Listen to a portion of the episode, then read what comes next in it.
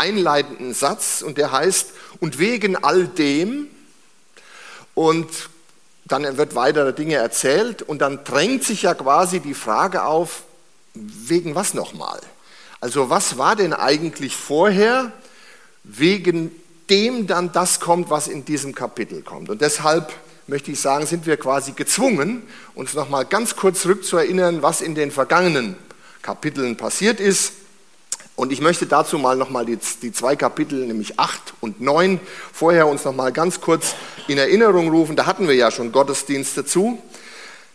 Im Kapitel 8 ähm, war das Ereignis, wo sich das Volk versammelt, nachdem die Mauer gebaut war, an einem Tor zu einem Festtag und versammelt sich da auf einem Platz und sagt zu dem Priester Esra, les uns aus dem Gesetz Mose vor. Und das macht Esra und die Priester legen dieses Wort aus und erklären es, vielleicht einfach übersetzen es in die entsprechenden Sprachen, weil die Leute waren ja von überall hergekommen, sodass die Leute es verstehen. Und dann passiert eigentlich das Erstaunliche, eine erstaunliche Wirkung. Dieses Wort Gottes trifft die Leute in ihr Herz. Und das äußere Zeichen, was wir da lesen können, sie weinen betroffen über ihre Versäumnisse und Sünden, die sie dann im Licht dieses Wortes Gottes verstanden haben. Sie haben verstanden, so wie wir in, den letzten, in der letzten Zeit gelebt haben, war es nicht in Ordnung vor Gott. Das war nicht so, wie Gott sich unser Leben gedacht hatte. Kapitel 8. Ich überspringe jetzt mal den zweiten Teil im Kapitel 8 und springe zu Kapitel 9. Da geht es eigentlich drum, und ich würde mal so die Hauptüberschrift über dieses Kapitel setzen, Reue und Buße. In den ersten fünf Versen ähm, wird dann berichtet, was so die Folge dieses Hörens des Wortes Gottes war. Äh, äußerliche Kennzeichen, zum Beispiel Trauersack und Erde auf dem Kopf, zeugen ja davon, dass es ihnen ernst war und sie wirklich ähm, ich sag mal, ihre innere Haltung nach außen drehen wollten und sagen, hier, wir sind traurig über das, über unsere Verfehlungen. Ähm, sie sondern sich ab von dem, was Gott missfällt, taucht in diesem äh, Kapitel auf. Sie werfen sich vor Gott nieder und bekennen Sünde und Verfehlungen. Sie hören auf Gottes Wort auch nochmal in ganz äh, intensiver Art und Weise. Die Leute preisen Gott und sie beten. Das ist so ein bisschen in den ersten fünf Versen des neunten Kapitels. Und dann kommt ein elendlanges Gebet, ähm, 32 Verse lang in diesem, in diesem äh, neunten Kapitel, wo äh, dann aufgerufen, die, die, die Priester aufrufen zum Lob Gottes, sie erzählen nochmal äh, die ganze Historie und rollen nochmal auf, die Wunder, die Gott mit dem Volk Israel hatte und Manna und wie Gott immer wieder sich zum Volk gestellt hat obwohl das Volk immer wieder abgefallen war, immer diese Wellenform, das, das, das, das erzählen sie quasi in diesem Gebet und erinnern sich nochmal dran und kommt immer wieder raus, dieser, doch weil du, ich habe mir es mal aufgeschrieben, ein Zitat, doch weil du sehr barmherzig bist, hast du sie nicht beseitigt und sie nicht verlassen, denn du bist gnädig und voller Erbarmen. Das ist so ein bisschen der Grundtenor, äh, der in diesem neunten Kapitel äh, nochmal rauskommt. Sie erinnern sich auch an das, was die Väter, ihr Volk, ihre Historie ist und sagen, wir sind immer wieder gefallen und du warst immer gnädig und hast uns nicht verlassen. Und ähm, dann sagen sie auch nochmal, äh, nennen sie Gott auch nochmal ihre aktuelle Situation. Sie kamen ja aus der Gefangenschaft, aus der Bedrängnis, aus der Fremdherrschaft und wie das doch als Last auch auf dem Volk lastet. Das ist so Kapitel 9. Ich sag mal Buße und Umkehr. Und das Kapitel 10 folgt dann darauf und wegen all dem, also was ich jetzt gerade erzählt habe, kommt dann eben äh, Kapitel 10 und das wollen wir jetzt mal zusammen lesen. Und ich habe noch eine kleine Herausforderung für uns. Ähm, ich möchte euch einladen, zum Lesen dieses Wortes Gottes mal aufzustehen. Das machen die Israeliten auch so. Und es ist ein Stück weit ein äußeres Zeichen einer inneren Haltung, nämlich wir werden uns bewusst, was wir hier sehen, ist nicht irgendein Text, es ist Wort des lebendigen Gottes. Und wir wollen uns unter diese Autorität stellen, uns demütigen und ich sag mal, wie die Israeliten diesem Wort Gehör schenken, mit der Option, dass dieses Wort uns vielleicht Dinge erklärt, die wir in unserem Leben ändern wollen. Und wir sind uns ganz bewusst darüber, dass Gott auch durch sein lebendiges Wort zu uns redet. Ich, wer, wer möchte, kann gerne mal aufstehen und natürlich, wer nicht so lange stehen kann, 40 Verse, kann natürlich sitzen bleiben und die innere Haltung ist ja Gott genauso viel wert.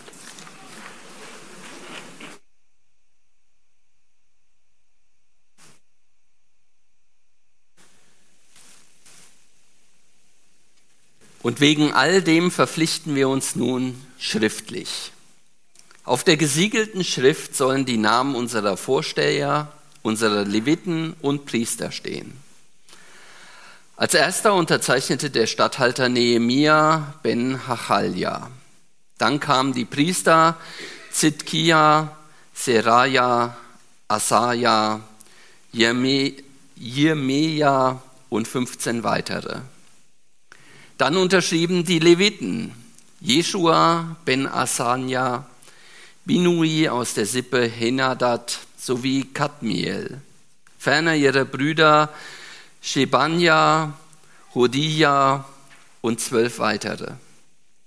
Schließlich unterzeichneten die Vorsteher Parosh, Pahat Moab, Elam, Satu, Bani und 39 weitere.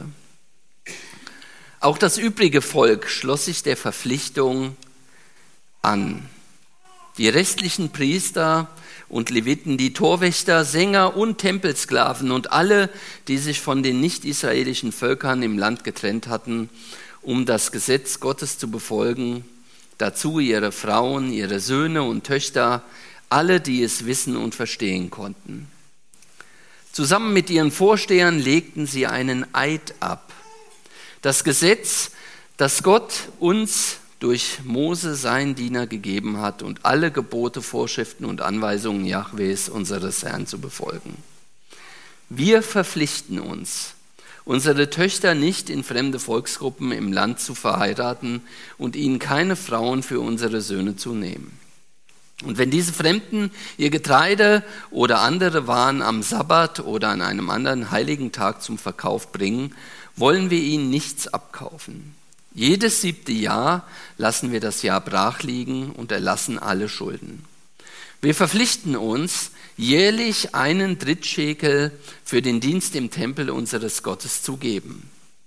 Für die geweihten Brote, für die täglichen Speise- und Brandopfer, für die Opfer am Sabbat, am Neumondfest und an, an die, und an den übrigen Festtagen, für die die geweihten Gaben und die Sündopfer, um Israels Schuld zu bedecken, sowie für alle Arbeiten am Haus unseres Gottes. Die Lieferung des Brennholzes für die im Gesetz vorgeschriebenen Opfer auf dem Altar Jahwes, unseres Gottes, losen wir zusammen mit den Priestern und den Leviten jährlich aus und bestimmen so, welche Sippen es zu den festgesetzten Zeiten liefern müssen. Jedes Jahr werden wir die ersten Früchte von unseren Feldern und Fruchtbäumen zum Haus Jahwes bringen. Wie es im Gesetz vorgeschrieben ist, werden wir auch unsere erstgeborenen Söhne sowie die Erstgeburten von unseren Rindern und Schafen zu dem diensttuenden Priester im Haus unseres Gottes bringen. In den Vorratsräumen des Tempels werden wir ihnen auch das erste gemahlene Korn des Jahres abliefern, sowie die besten Früchte unserer Bäume, den ersten Wein und das erste Olivenöl. Den Leviten geben wir den Zehnten vom Ertrag unserer Felder, denn sie erheben den Zehnten an allen Orten, wo wir Ackerbau betreiben. Wenn die Leviten den Zehnten im Empfang nehmen, soll ein Priester, ein Nachkomme Aarons, in ihrer Begleitung sein. Den Zehnten vom Zehnten sollen die Leviten nämlich an den Tempel abliefern und in die Vorratskammern dort einbringen. In diese Räume sollen die Israeliten und die Leviten das Getreide, den Wein und das Olivenöl abliefern. Dort werden die Gegenstände für den Tempeldienst aufbewahrt und dort halten sich auch die diensttuenden Priester, die Torwächter und Sänger auf. Wir wollen das Haus unseres Gottes nicht vernachlässigen.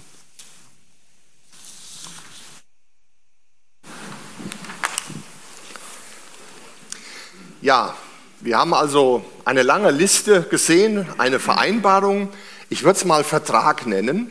Und ganz am Anfang wurde ja gesagt, dass hier quasi das Volk Israel einen Vertrag aufsetzt und ähm, schriftlich quasi eine Vereinbarung niederlegt. über diesem Vertrag steht, das Gesetz Gottes befolgen. Das soll es sein und wir haben jetzt gesehen, es gibt viele Punkte, was für die Israeliten damals eben wichtig war, was sie neu regeln wollten für sich. Und wir haben dann eine Liste von Namen gesehen. Der Nehemia fängt an und dann 22 Priester, 16 Leviten, 44 Vorsteher und alle, die das so verstanden haben und auch ernst machen wollten. Also eine Riesenmenge. Und ich habe so mich erinnert, als wir den Vertrag unterschrieben haben für den Kauf, da saßen wir da beim Notar, okay, da haben mal fünf Leute unterschrieben. Hier, äh, ich habe jetzt nicht ganz zusammengerechnet, aber es waren bestimmt weit mehr wie 100. Das müssen also blätterweise Namen gewesen sein. Ganz praktisch haben die dort einen Vertrag unterschrieben und haben sich dazu verpflichtet, ihr Leben neu zu ordnen, nämlich in diesen, ähm, in diesen Bereichen, die diese knapp 40 Verse dann äh, beschreiben. Und ähm, es ist nicht irgendein Vertrag, sondern sie unterstreichen diese Ernsthaftigkeit auch noch durch einen Eid. Das wird ja auch berichtet, es ist also ein, eine eidesstattliche Erklärung eigentlich. Also ein Vertrag, ich sag mal, den man zweimal unterschreibt. Ähm, ich würde jetzt mal sagen, mein Eindruck ist, was wir hier sehen können, in der Entwicklung dieses Volkes, ich würde es mal als Erweckung oder ein geistlicher Aufbruch bezeichnen. Am, am Anfang hören die Leute Gottes Wort und werden betroffen, weil sie plötzlich verstehen, so wie wir leben, das gefällt Gott nicht so und es ist nicht unserer Bestimmung gemäß.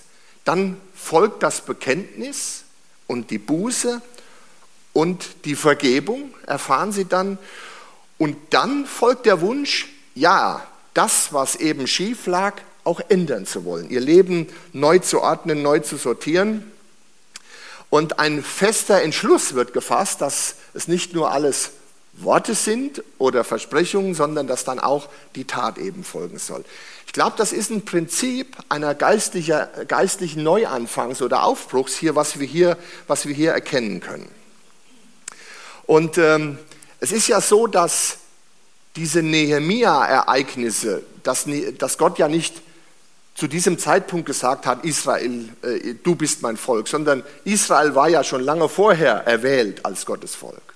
Und Israel war auch nach diesen Nehemia-Ereignissen das Volk Gottes.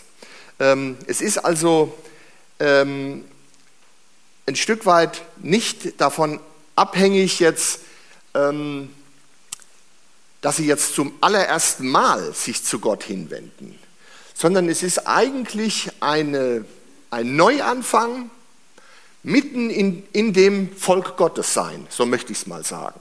Und ich habe in der Vorbereitung ein Zitat, das, so wie ich es verstanden habe, von Spurgeon mal äh, gesagt wurde, Wiedergeburt erlebt man einmal, Bekehrung täglich. Was das meint ist, Kind Gottes wird man einmal und dann ist man es auch. Genauso wie das Volk einmal erwählt wurde und dann ist es das Volk Gottes. Es ist erwählt, es ist sein Volk, sein Eigentum. Aber Bekehrung, also das Besinnen auf, wie lebe ich eigentlich gemäß Gottes Bestimmungen? Was ist sein Bild für mein Leben? Und den Vergleich, wie ist es denn wirklich? Und dann zu sagen, da ist eine Lücke, da ist ein Unterschied und ich will mich wieder neu besinnen auf das, wie Gottes Bild für mein Leben ist, will mich quasi bekehren, wieder neu anfangen, wieder da loslegen, wo, was Gott eben für mich eben äh, bestimmt hat, was, was er für mein Leben festgelegt hat, im Allgemeinen oder auch im Speziellen. Also hier geht es so ein Stück weit um Neuanfang und eine Hingabe, würde ich es mal nennen. Und dann nach diesem, ich sag mal, nach dieser Einleitung kann man dann sehen, dass sie ganz viele Bereiche nennen, und zwar ganz konkret in diesem Vertrag, in diesem Schriftstück, in diesem Eid, ähm, den, den, oder, oder, Bereiche im, im alltäglichen Leben, die sie neu ordnen wollen. Da ist zum Beispiel das Familien- und Liebesleben, der Sabbat, Gottesdienst und Gotteshaus, Zeit und Mitarbeit, Finanzen und so weiter. Also dieser Vertrag ist keine Abhandlung im Juristendeutsch, ganz abstrakt, sondern der, der greift ganz konkret ein ins alltägliche Leben. Und an keiner Stelle wo ich das gelesen habe, was das Volk jetzt so für sich beschließt, habe ich den Eindruck, hier geht es um Werkgerechtigkeit. Also so nach dem Motto, ich tue jetzt was und werde damit meinen Gott schon gnädig stimmen. Also ich muss etwas tun, damit Gott mir gnädig ist. Ich lese eigentlich aus all dem, was ich hier in diesen drei Kapiteln gelesen habe, ganz was anderes. Hier kommt ein Volk, äh, erkennt seine Schuld, tut Buße und erfährt diese Vergebung und fängt dann an, von einem gnädigen Gott zu reden, in diesem Kapitel 9, ich hatte es eben gesagt, und freut sich, das lesen wir in Kapitel 8, Freude am Herrn. Das ist ein Volk, das verstanden hat, was sie für einen Gott haben, welchen Schatz sie in ihrem Gott haben.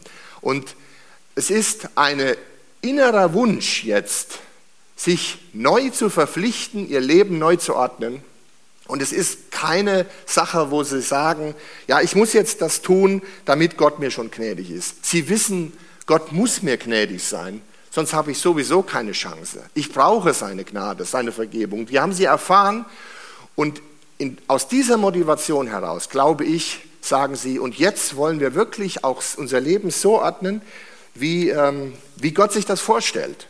Und sie hatten ja dann diesen, dieses Gesetz Mose gelesen und haben dann ja, ganz konkret Dinge identifiziert, ähm, was, was sie quasi für ihr Leben, für ihren Alltag eben ändern müssen, damit es wieder so kommt, wie, wie es Gott gefällt und wie Gott es sich gedacht hat. Und ich denke, dass der ein oder andere das so nachvollziehen kann und dass das kein Prinzip ist, was jetzt hier nur bei dem Volk Israel damals zu dieser Zeit an diesem Punkt genauso gewesen ist. Ich glaube, das ist ein Prinzip, was wir oder vielleicht viele von uns für sich sagen, ja, das habe ich, kann ich so nachvollziehen. Ich habe irgendwann mal einen Punkt gehabt, da habe ich Dinge festgestellt in meinem Leben, die Korrektur bedurften. Ich habe Korrektur getan, ich habe Buße getan, ich habe Vergebung erfahren und bin von Herzen dankbar geworden über diese Vergebung und äh, kann in diesem Gefühl der Dankbarkeit dann auch mir Gedanken machen, wie kann ich Gott dienen, was kann ich ändern, um ihm Ehre zu bereiten und so weiter. Ich glaube, das ist uns gar nicht fremd und ich glaube, das passiert jetzt genau hier. Diese Rückbesinnung auf das, was Gott ähm, für mein Leben eben vorgesehen hat und bestimmt hat. Dies ist der Wunsch, den das Volk hier hat. Ich sage mal eine intrinsische Motivation, sich dazu zu verpflichten. Und dann kommen eben diese ganzen Paragraphen, so möchte ich es mal sagen. Und ähm, ja, ich hatte gesagt, es betrifft viele Bereiche, ähm, zum Beispiel das Familien- und Liebesleben. Wir verpflichten uns, unsere Töchter nicht in fremde Volksgruppen im Land zu verheiraten und von ihnen keine Frauen für unsere Söhne zu nehmen. Ist eigentlich die Fortführung dessen, was vorher in Kapitel 9 bereits schmerzlich eingeführt hatten, nämlich die Absonderung von denen, die keine Israeliten waren. 9 Vers 2, da trennten sich die Nachkommen Israel von allen, die keine Israeliten waren, und sie versammelten sich, um ihre Sünden und Verfehlungen ihrer Väter zu bekennen. Gott hatte also diese, Absonderung, äh, diese Absonderung eigentlich befohlen, kann man in 2. Mose 34 nachlesen, und hatte auch einen ganz bestimmten Grund sogar genannt, obwohl er uns den Grund eigentlich nicht immer nennen muss für das, was er uns sagt. Aber er sagt, für diese Regelung bleibt unter euch, was Ehe angeht, hatte er äh, Gründe, die er in 2. Mose 34, Vers 12 auch nennt. Hüte dich mit den Bewohnern des Landes, in das du gekommen wirst, in das du kommen wirst, einen Bund zu schließen. Sie werden dir sonst eine Falle sein, wenn sie unter dir leben. Hüte dich, einen Bund mit den Bewohnern des Landes zu schließen, denn sonst könnten sie dich einladen, wenn sie sich ihren Göttern anbieten und sie ihnen opfern und ihre Opfermahlzeiten feiern. Vielleicht würdest du deine Söhne mit ihren Töchtern verheiraten und wenn ihre Töchter sich dann ihren Göttern anbieten, könnten sie deine Söhne verführen, das ebenfalls zu tun. Das war der Grund gewesen. Deswegen hatte Gott gesagt, sondert euch ab von den anderen Völkern. Jetzt ist die Frage, kann man das übertragen ins heutige Leben? Wir sind ja im Neutestamentlichen. Äh, in der neutestamentlichen Zeit unterwegs. Wir haben ja das alttestamentliche Gesetz nicht mehr, ich sag mal, in, in, der, in der, Art und Weise zu, zu befolgen. Ich habe ein Zitat bei Warren Wiersbe gefunden, einem Ausleger. Absonderung von dem einen bedeutet völlige Hingabe zu dem anderen. Und was es, um was es hier geht, ist ja eine Absonderung. Und äh, er erklärt das mit dem Bild einer Heirat. In einer, da hinten sitzen die, ich glaube, die zuletzt geheiratet haben, sehe ich gerade. Ähm, die Marie-Therese hat sich abgesondert. Das klingt ja total, äh, total negativ. Sie hat sich abgesondert vom Heiratsmarkt. Ja. Sie steht nicht mehr zur Verfügung. Ja. Aber sie hat sich ganz hingegeben ihrem Mann. Dem steht sie nämlich jetzt voll zur Verfügung, sage ich jetzt mal. Und umgekehrt. Ja. Also Heirat ist eigentlich ein Beispiel für Absonderung auf der einen Seite. Die Männer brauchen jetzt nicht mehr sich Hoffnungen zu machen. Ja. Marie-Therese ist vergeben. Aber auch Hingabe auf der anderen Seite. Und ich glaube, das ist auch hier, was Gott im Sinn hat. Das Volk soll sich absondern, um auf der anderen Seite ihm sich völlig hinzugeben. Und er, er redet ja da von diesen fremden Göttern. Ähm, ich glaube, das ist das, was dahinter steckt. Das heißt, Absonderung kann durchaus etwas sein, was wir im Leben praktizieren müssen, was auch immer das jetzt für unser Leben bedeutet. Und mal ein ganz kleiner Hinweis an die Jungen äh, unter uns, an die Jugendlichen. So ganz weit weg, glaube ich, ist dieses Argument, was hier von der, äh, von der Ehe zwischen Christen und Nichtchristen, möchte ich jetzt mal sagen, äh, gesagt wird, nicht. Und deshalb glaube ich, sollte man da auch hinhören. Ich möchte das auch mal so sagen, sich zu überlegen, möchte ich wirklich als Christ eine Beziehung mit einem nichtchristlichen Partner und besteht nicht dann doch das Risiko, dass mein Glaube darunter leidet, meine Beziehung darunter leidet? Werde ich dann nicht sehr viel Kraft investieren müssen, meinen Partner eben äh, zu überzeugen von, von, von meinem Glauben, von meinen Gewohnheiten, von Gemeinde und, und, und? Da äh, glaube ich, da ist was dran, auch an diesem Prinzip, äh, wie die alttestamentliche Ehe äh, da geregelt war oder was Gott da von den Israeliten äh, verlangt hatte. Mir ist noch ein Beispiel eingefallen, was Absonderung äh, angeht. Früher war das ja so, ähm, dass diejenigen, die in eine Gemeinde gingen, sich relativ deutlich absonderten von, ich sag mal, Leuten, die in eine Kneipe gehen. Ähm, das hat sich ja mittlerweile ein Stück weit äh, entspannt, will ich jetzt mal sagen. Aber der ureigenste Hintergrund, glaube ich, war damals, da sind Leute zum Glauben gekommen unter diesem Eindruck, ähm, dass sich Leute in einer Kneipe betrinken, dass dieses dazu führt, wirtschaftlich in Schwierigkeiten sein, dass die Familie darunter leidet, vielleicht Frauen geschlagen werden und, und, und.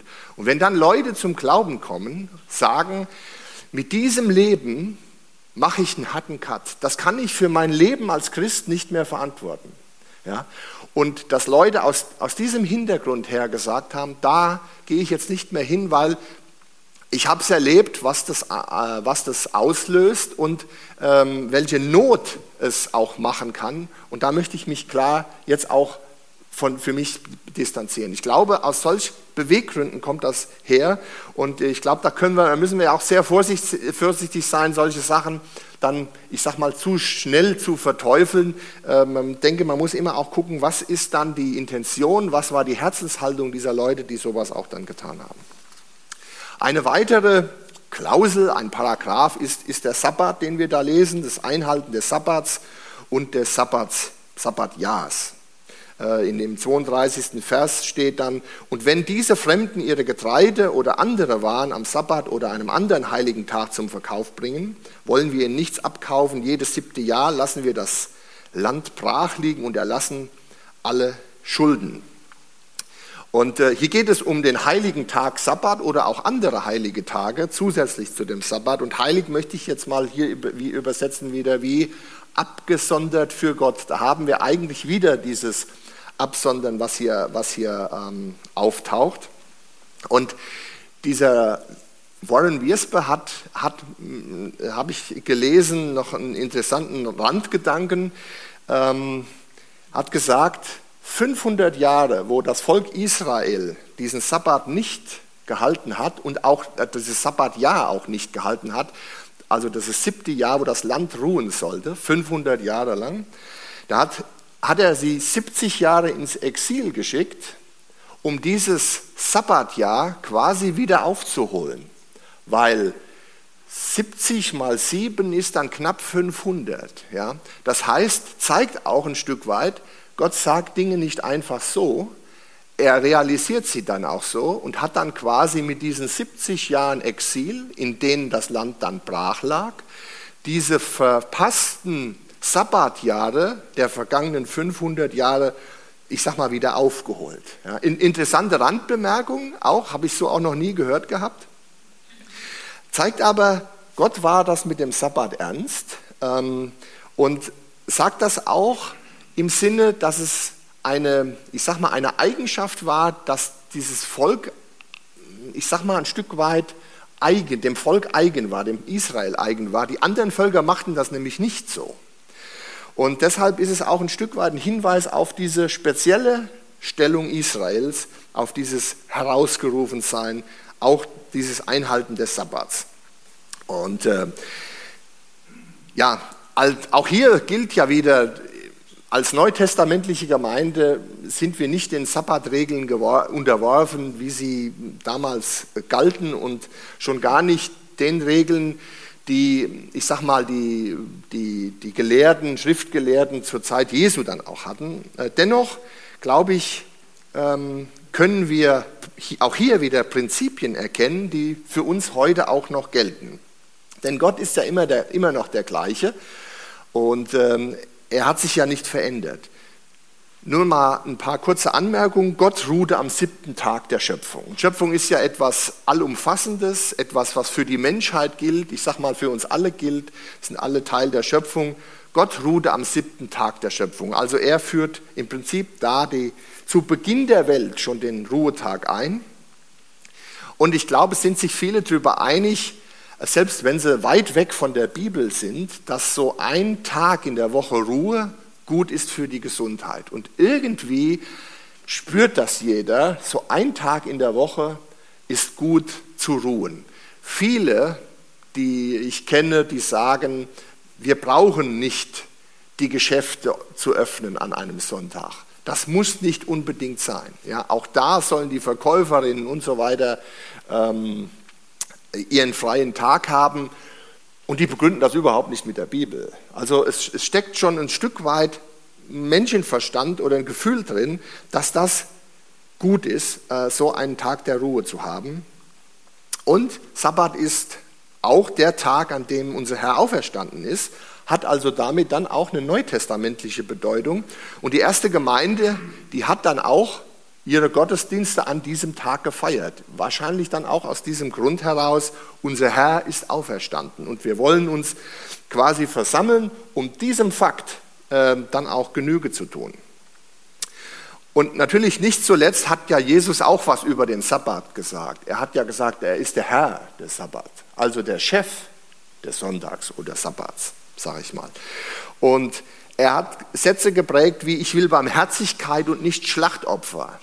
Das hat er zu den Pharisäern gesagt, als, als sie ihn äh, genagelt haben auf diese ganz speziellen Regeln, die sie da dem Volk aufgedrückt haben und, und, sie, äh, und die Jünger Korn gesammelt hatten oder er geheilt hatte und so. Und hat dann gesagt, ähm, die, diese, diese Sätze, ähm, wie, wie hatte ich es gerade gesagt?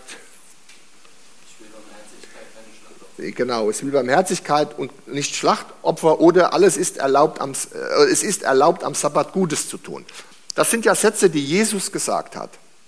Und dahinter steckt ja auch wieder dieses Grundprinzip der Nächstenliebe, das hier Jesus praktiziert. Ja? Er heilt zum Beispiel, äh, die Jünger hatten Hunger und er erlaubt ihnen da eben die, ähm, das, das Korn da am Sabbat da zu, ähm, zu pflücken oder so. Er hat den Sabbat nicht abgeschafft. Ganz im Gegenteil. Er sagt, ich bin Herr des Sabbats. Genauso wie ein König sein Königreich nicht abschafft, sondern er sagt, ich bin Herr meines Königreichs. Das heißt, da, da gibt es einen, einen großen Unterschied und äh, ich glaube, dass wir uns auch heute über unseren Sabbat, unseren Ruhetag in der Woche auch in dieser Hinsicht Gedanken äh, machen können und uns überlegen können, Jetzt übertrage ich mal ins Hier und Jetzt, was bedeutet denn Sabbat auch für uns? Interessant ist, dass einige Verse vorher, wo Jesus sagt, ähm, ähm, wo Jesus von diesem äh, äh, Sabbat spricht, ich bin der Herr des Sabbats, kommt dann, kommt her zu mir alle, die ihr mühselig und beladen seid, ich werde euch Ruhe geben. Das heißt, das ist ein, ein Tag, wo es darum geht, unserem Herrn den Fokus zu geben. Das ist der Sabbat auch im Neuen Testament. Es gibt einen Tag und es soll einen Tag der Woche geben, da bin ich von überzeugt, unserem Herrn den Fokus zu geben und ihm zu sagen und äh, ihm, ihm, ihm unsere ganze Aufmerksamkeit zu widmen. Und deshalb glaube ich, ist es gut, dass wir an einem Sonntag Gottesdienst haben, der uns dahin bringt, unseren Fokus neu zu setzen auf, auf Gott und Jesus. Und deshalb glaube ich auch, dass wir uns jeder für sich, glaube ich, für sein eigenes Leben Gedanken machen. Was ist denn Sabbat für mich? Wo ist mein Fokus? Wo, wo leuchtet diese Nächstenliebe auch an diesem Sabbat hervor? Und wo äh, mache ich Jesus, ich sag mal, zum Herrn meines eigenen Sabbats?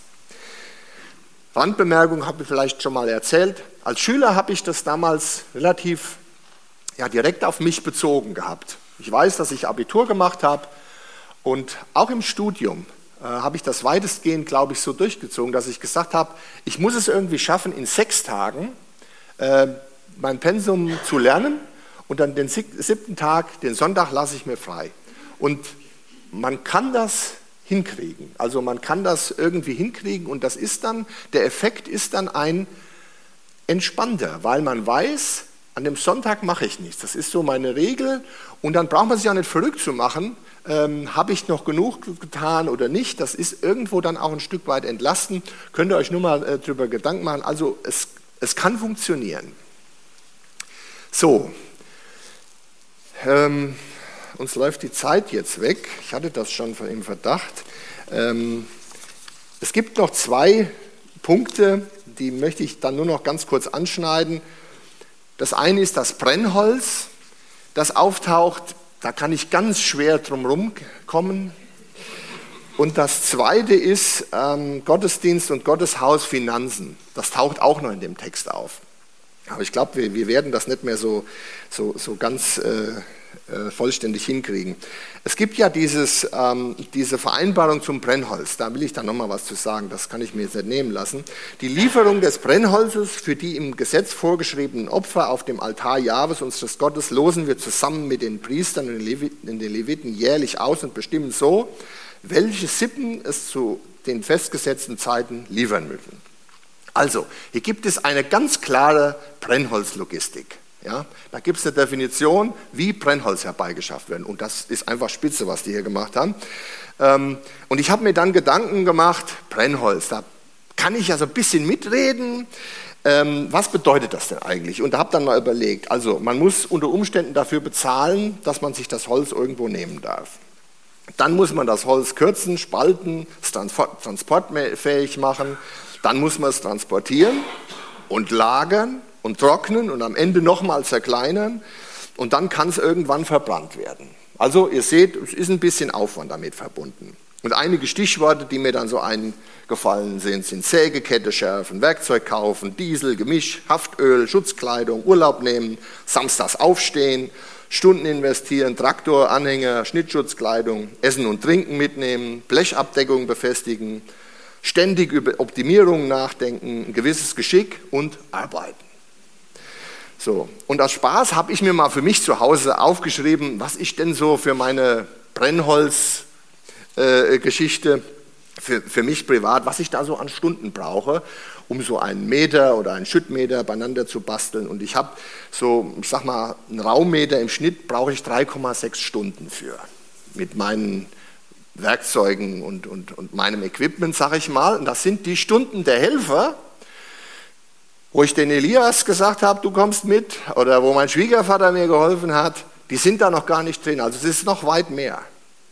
So, jetzt nochmal zurück, Brennholz.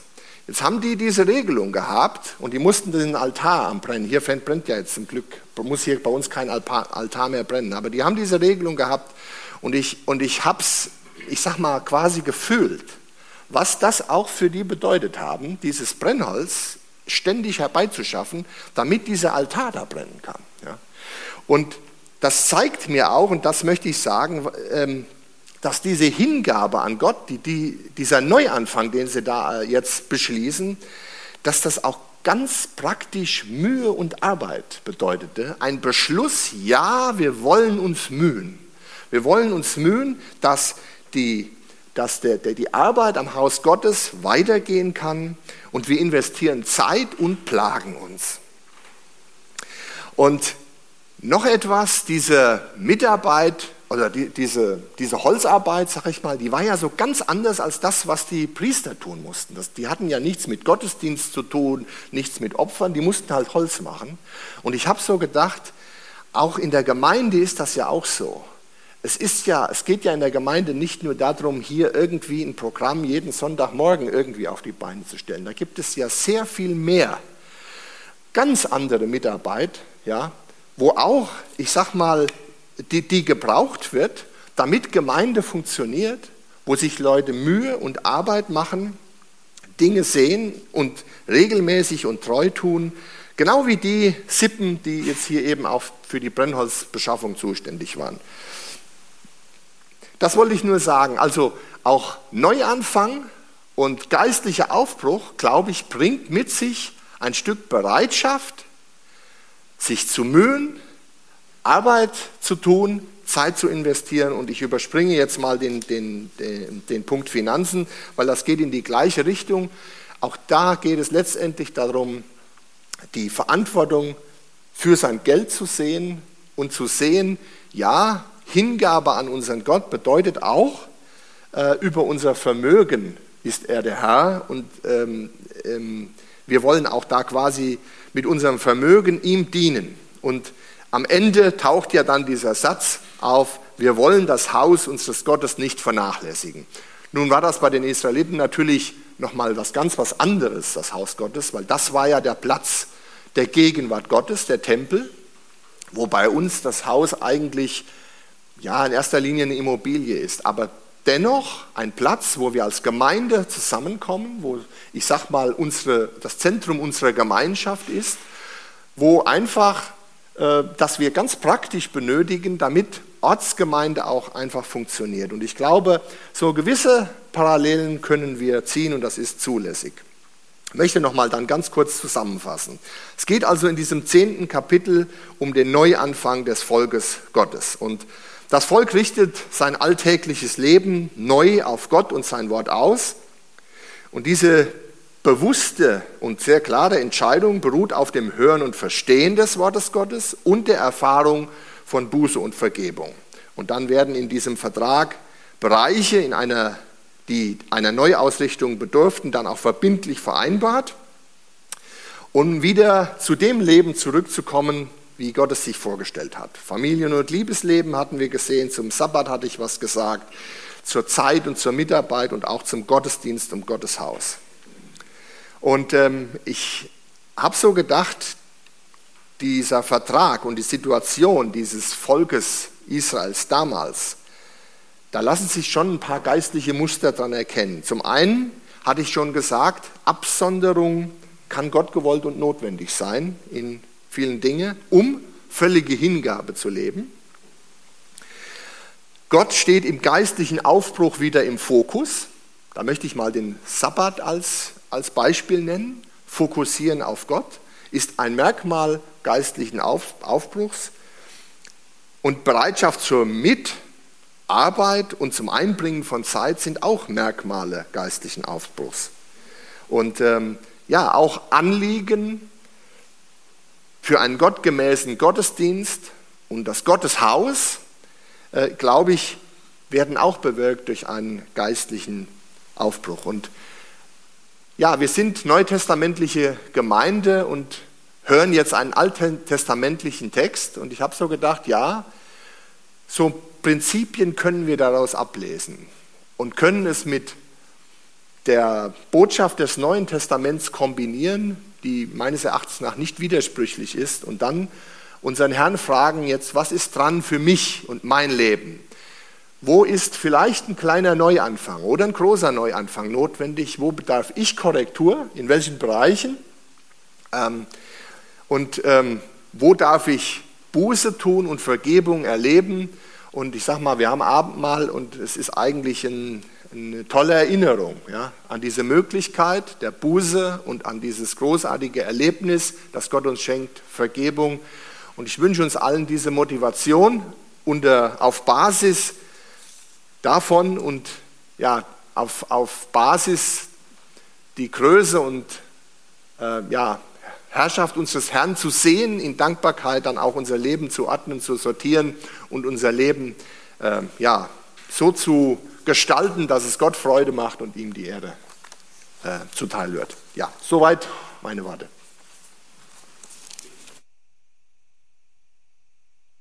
Dann stehen wir auf zum Gebet.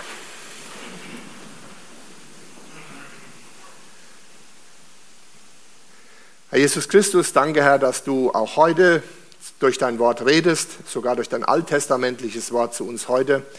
Und ich möchte dich bitten, dass du in unsere Herzen sprichst und uns die Punkte zeigst, wo wir im Leben Korrektur bedürfen, dass du uns als Einzelne und als Gemeinde vielleicht diesen Neuaufbruch, diesen Neuanfang, diesen geistlichen Aufbruch schenkst, äh, indem wir uns neu auf dich fokussieren, vielleicht uns absondern von Dingen, vielleicht Buße tun müssen und Vergebung erfahren müssen und vor allen Dingen uns dann freuen können an einem Gott, der der Erbarmer ist, der als Erbarmer bezeichnet wird, der der gnädige Gott ist, der der Herr ist und dass wir uns freuen können daran, dass wir dich haben und mit dir unser Leben leben dürfen und dass diese Motivation und Dankbarkeit uns dann auch dahin treibt und uns ganz klar zeigt, ja, was dran ist für uns, wie wir dir noch mehr die Erde geben können und wie wir dir dienen können, äh, dir, unserem guten Gott. Hilf du uns dabei und segne besonders auch die, die jetzt von zu Hause zugehört hatten oder die gar nicht